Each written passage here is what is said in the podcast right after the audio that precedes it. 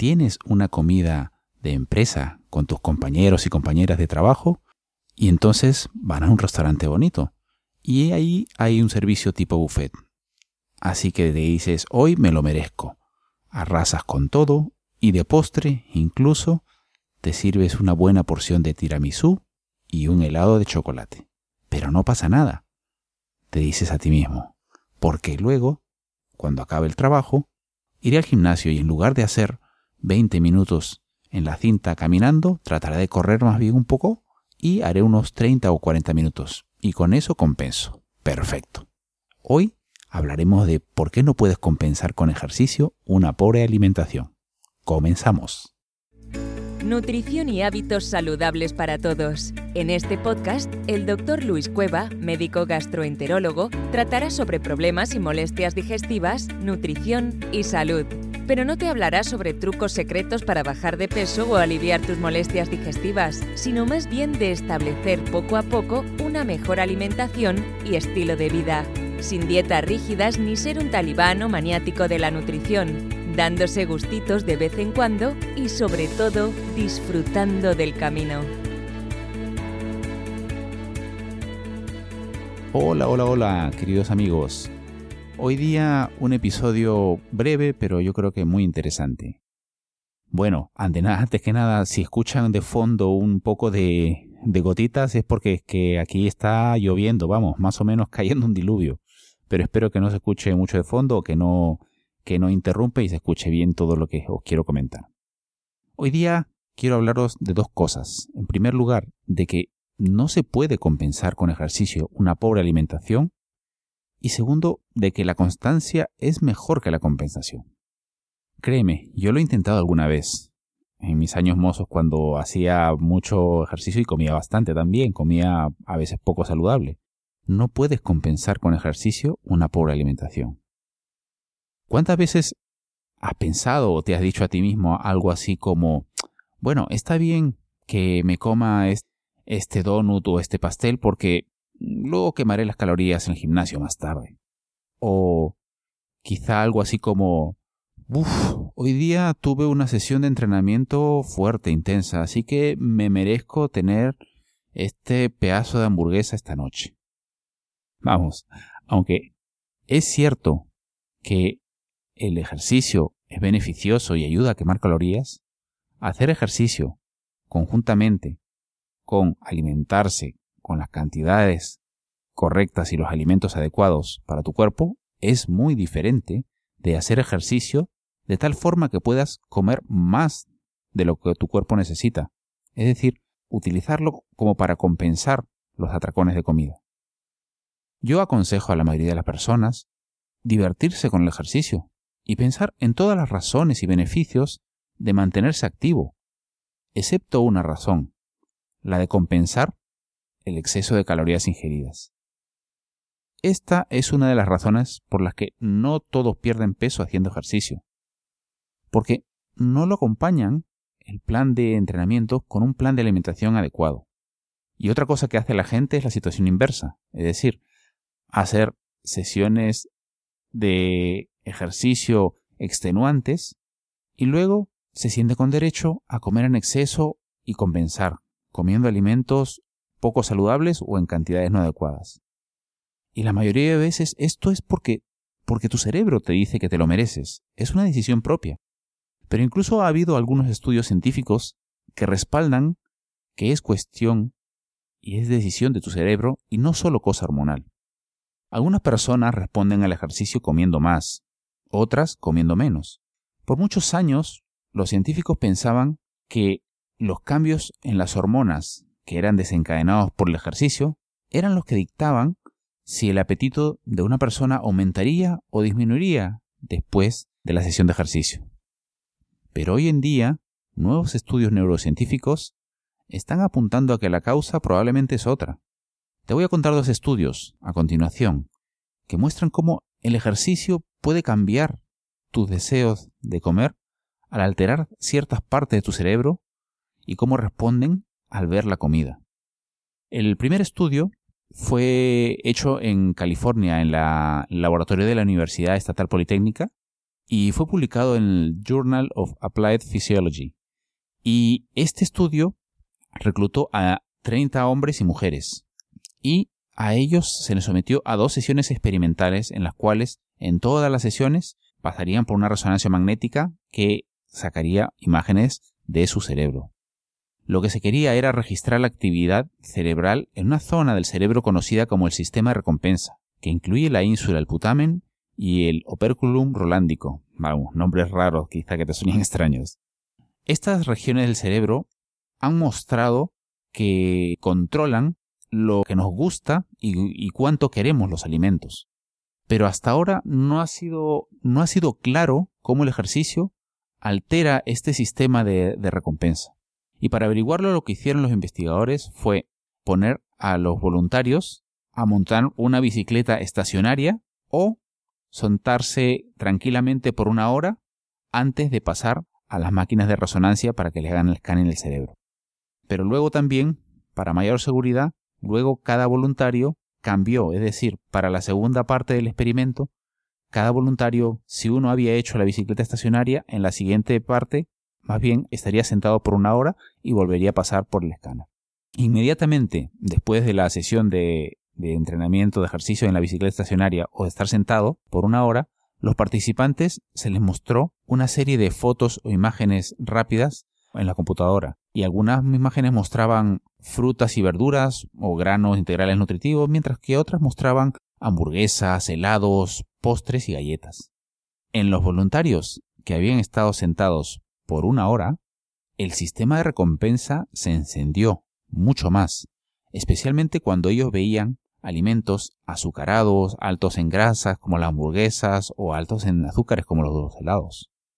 Pero en cambio, si estas personas habían estado haciendo ejercicio por una hora en la bicicleta estacionaria, estas mismas personas mostraban mucho menos interés en los alimentos, de acuerdo a los escáneres cerebrales.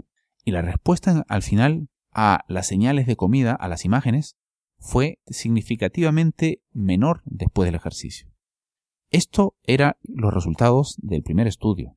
Pero en el segundo estudio que os quiero contar, al contrario, se vio que algunas personas con sobrepeso y sedentarias responden al ejercicio al revés, reviviendo sus sistemas de recompensa de alimentos y no disminuyendo el apetito como en el estudio previo. Este segundo estudio fue publicado en el The Journal of Obesity y incluyó a 34 hombres y mujeres con bastante sobrepeso, a los cuales se les planteó un programa de ejercicios de 5 días a la semana, totalmente supervisado, y estaba diseñado para que cada participante quemara cerca de más o menos unas 500 kilocalorías por entrenamiento, por sesión de ejercicio. Pero luego de la sesión de ejercicio se les permitía comer a voluntad lo que ellos quisieran. Y lo que se controlaba después de cada sesión de ejercicio y justo mostrándole los alimentos era que se les hacía estudio por resonancia magnética cerebral después de cada sesión con las fotos de los alimentos y todo. 12 semanas después, 20 de las personas del grupo de 34 habían perdido una cantidad considerable de peso, cerca de unos 6 kilos en promedio. Pero 14 de los 34 no. Habían perdido solamente medio kilo o un kilo como mucho. Estas 14 personas que no respondieron bien habían también mostrado las respuestas más altas en los escáneres cerebrales a las imágenes de alimentos cuando el estudio empezó. Después de tres meses, ellos seguían mostrando estas respuestas altas en los sistemas de recompensa cerebrales. Sus sistemas de recompensa se iluminaban notoriamente en los escáneres después de las sesiones de ejercicio al mostrarles la comida. Y de hecho, incluso se iluminaban mucho más y mostraban más entusiasmo con la comida que al inicio del estudio. Por el contrario, los cerebros de los que sí adelgazaron, en contraste, sus cerebros respondían con una relativa indiferencia, no se iluminaban bien sus, sistemas de recompensa en el cerebro después de la sesión de ejercicio, al mostrar los alimentos, con un relativo... como que no les interesaba mucho. En mi opinión, ese efecto puede depender en quién eres tú como persona, cada persona es diferente, y la clase de ejercicio que haces. Ahora, hay optimismo en que las investigaciones puedan ayudar a cada persona o a todos a utilizar el ejercicio o diferentes tipos de ejercicio para mejorar el control del apetito. Podrían haber dosis o tipos de ejercicio que sean más efectivas para algunas personas que para otras. Y esto ha cambiado un poco la perspectiva, porque cuatro o cinco años más atrás, realmente parecía que las hormonas del apetito controlaban todo lo que comíamos. Pero realmente esto está demostrando últimamente que más, cada vez más, todo esto depende del cerebro. Las hormonas no te dicen lo que tienes que comer, tu cerebro es el que lo hace. Por eso, no importa qué tan duro entrenes o qué tan duro, qué tan largas hagas tus sesiones de ejercicio, si quieres tener un cuerpo más saludable, más atlético, esto viene principalmente de elecciones inteligentes de los alimentos. Hacer ejercicio para quemar calorías o para corregir tus errores con los alimentos no funciona a largo plazo. No solamente eso transforma tus sesiones de ejercicio y actividad física en una tarea, en una obligación, y transforma el comer, el alimentarse, que debería ser un placer, en algo de culpabilidad. Y eventualmente te hace sentir triste y deprimido y hambriento, más hambriento que nunca. Así que empieza mejor en la cocina. Escoge alimentos que te provean más nutrición, más nutrientes y que añadan valor a tu cuerpo. Come lentamente y hasta estar al 80% lleno, no hasta reventar. Y luego disfruta del ejercicio y de tu actividad física, el que más te guste, que te hará ser más fuerte, estar más en forma y estar más sano. La constancia y consistencia son mejores que la compensación. Recuerda, como dijo Benjamin Franklin, una onza de prevención vale más que una libra de cura. ¿Y a qué me refiero con constancia y consistencia? La consistencia son esas pequeñas, esos pequeños actos que haces cada día y que funcionan mejor que la compensación. ¿A qué me refiero con eso? Que por ejemplo funcionan mejor que estar tratando frenéticamente de corregir un error que hiciste. Te sentirás mejor cuando te enfocas en la consistencia. Te sentirás que tienes más el control, más relajado y más feliz. Y sobre todo, te aseguro que conseguirás mejores resultados. Entonces, te quiero resumir las cinco razones para que no juegues el juego de la compensación con ejercicio. Primero, porque puede que ser que no tengas el tiempo siempre a tu favor. En realidad, estamos a merced de nuestro horario, y si tú comes algo alto en calorías, con el plan de hacerlo, de hacer ejercicio más tarde y quemarlo, ¿qué pasa si algo inesperado sucede, una reunión de trabajo, una urgencia familiar o lo que sea, y no puedes ir al gimnasio? Pues perdiste. En segundo lugar, que eliminas toda la diversión de esto. De repente, ya es que no tienes que hacer ejercicio por diversión, por diversión, sino tienes que hacerlo para quemar calorías y compensar lo que comiste. Es muy probable que tengas menos intención o menos ganas de salir a hacer ejercicio con tus amigos o ir a una clase de yoga, porque en su lugar estás amarrado a que tienes que hacer una sesión de entrenamiento intenso por tu cuenta en casa o corriendo para compensar lo que hiciste. En tercer lugar, porque faltan los nutrientes. Los nutrientes no, lo, los estás consiguiendo. Porque si estás trabajando para conseguir un objetivo de peso, deberías estar comiendo lo suficiente en nutrientes y en calorías que tu cuerpo necesita y para abastecer también tus sesiones de ejercicio. Ahora, los alimentos como dulces, comidas fritas y alcohol realmente no te dan una, una calidad nutricional adecuada, pero sí muchas calorías. Y comiendo grandes cantidades de estos alimentos significa que estás dejando de lado otras elecciones de alimentos más nutritivas. Así que, si haces ejercicio extra para quemar esas calorías, estás dejando de lado nutrientes que pueden darte una mejor alimentación, que pueden darte más energía, darte más vitaminas para la piel, para prevenir enfermedades, etc. Es mejor comer porciones más pequeñas de alimentos que te gustan y quizá no son tan saludables cada día, porciones pequeñas de quizá 100 a 150 calorías si estás intentando bajar de peso. Y eso contemplarlo dentro de tu plan de alimentación diario.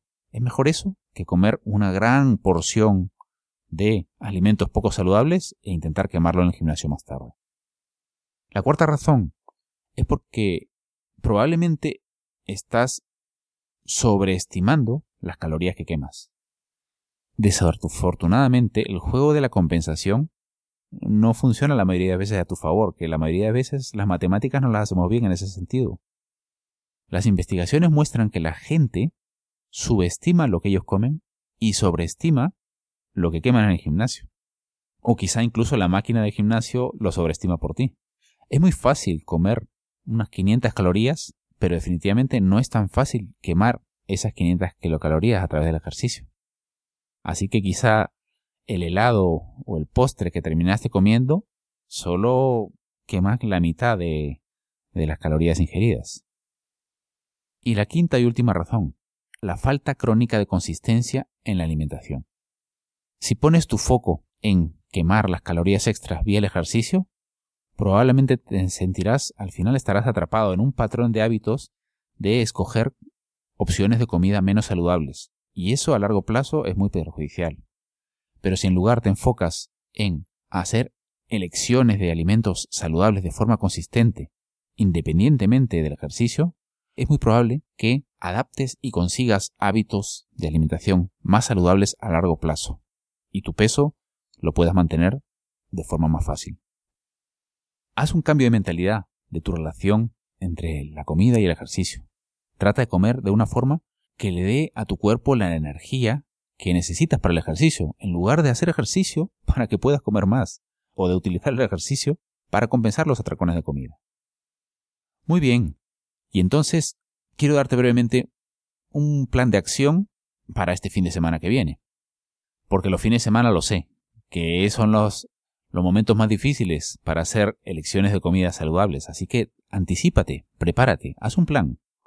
¿Qué es lo que necesitas hacer hoy y mañana o en los próximos días para ayudarte a hacer elecciones de comidas saludables de forma más consistente? ¿Qué podrías hacer? Por ejemplo, en primer lugar, trata de ser consistente en lugar de estar compensando. ¿Estás utilizando los ejercicios como una manera de compensar lo que comes? Intenta hacerlo de la otra manera. Comienza con una elección de comida saludable y luego trata de disfrutar el ejercicio y la actividad física simplemente porque te hace más fuerte, más saludable y estar más en forma. Y no porque tienes que compensar por haber sido un chico malo. En segundo lugar, considera opciones de alimentos buenas, mejores o ideales. En lugar de preguntarte acerca de buenos o malos alimentos, en lo cual yo realmente no creo, pregúntate cuál es la alternativa. ¿Eso está una buena elección de alimento para mí? ¿Por qué sí o por qué no? ¿Qué puedo hacer para escoger un alimento un poquito mejor? Algo mejor aunque sea. Y en tercer lugar, come como si fueras un atleta o deportista profesional. Busca alimentos que añadan valor a tu cuerpo y realmente te nutran. Pon combustible premium en tu tanque. Independientemente de tus objetivos, lo mejor que puedas nutrir a tu cuerpo, de esa manera funcionará mejor y tus resultados serán mucho mejores a largo plazo. Y así llegamos al final de este episodio. Muchas gracias por acompañarnos. Y si tienes alguna pregunta o comentario, déjalo en nuestro sitio web en doctorcueva.com barra episodio 6 o envíamela directamente a luis.doctorcueva.com. Visítanos en doctorcueva.com si quieres más información y recursos para mejorar tus molestias digestivas y potenciar tu salud, alimentarte mejor y establecer hábitos de vida saludable, pero disfrutando del camino y dándote gustitos de vez en cuando. Y si te ha gustado el podcast, nos ayudaría mucho que nos dejaras un review en iTunes porque eso nos ayudaría a llegar a mucho más gente y ayudarles a mejorar su salud ellos mismos. Es más, para celebrar el lanzamiento de tu podcast Nutrición y Hábitos Saludables para Todos, vamos a sortear tres consultorías uno a uno conmigo por videoconferencia, donde podrás preguntarme lo que quieras sobre tus problemas digestivos o tus retos para alimentarte mejor y tener un peso saludable. Para entrar al concurso, Solo tienes que compartir en Facebook el enlace a este podcast, doctorcueva.com barra iTunes, que también te dejaré en las notas de este episodio, diciendo algo amable si es posible y etiquetando por lo menos a un amigo. Ah, Y es importante que pongas el hashtag Doctor Cueva en ese mensaje que compartas para que yo lo registre y puedas entrar al concurso. Y para tener una segunda opción adicional de ganar el concurso, solo tienes que dejar una revisión del podcast en iTunes, idealmente con un comentario amable y unas 5 estrellas. Y luego envíanos tu dirección de email y nombre de usuario de iTunes en el formulario que encontrarás en las notas de este episodio. El sorteo será a fines de marzo de 2018 y anunciaré los ganadores en el episodio siguiente. Además, para todos los que dejen una revisión en iTunes, entren al concurso y no ganen, os enviaré gratis mi mini ebook hinchazón abdominal, 11 consejos prácticos para librarte de ella sin medicamentos, que normalmente se vende en Amazon por 4,99 Eso es todo por hoy y hasta la próxima.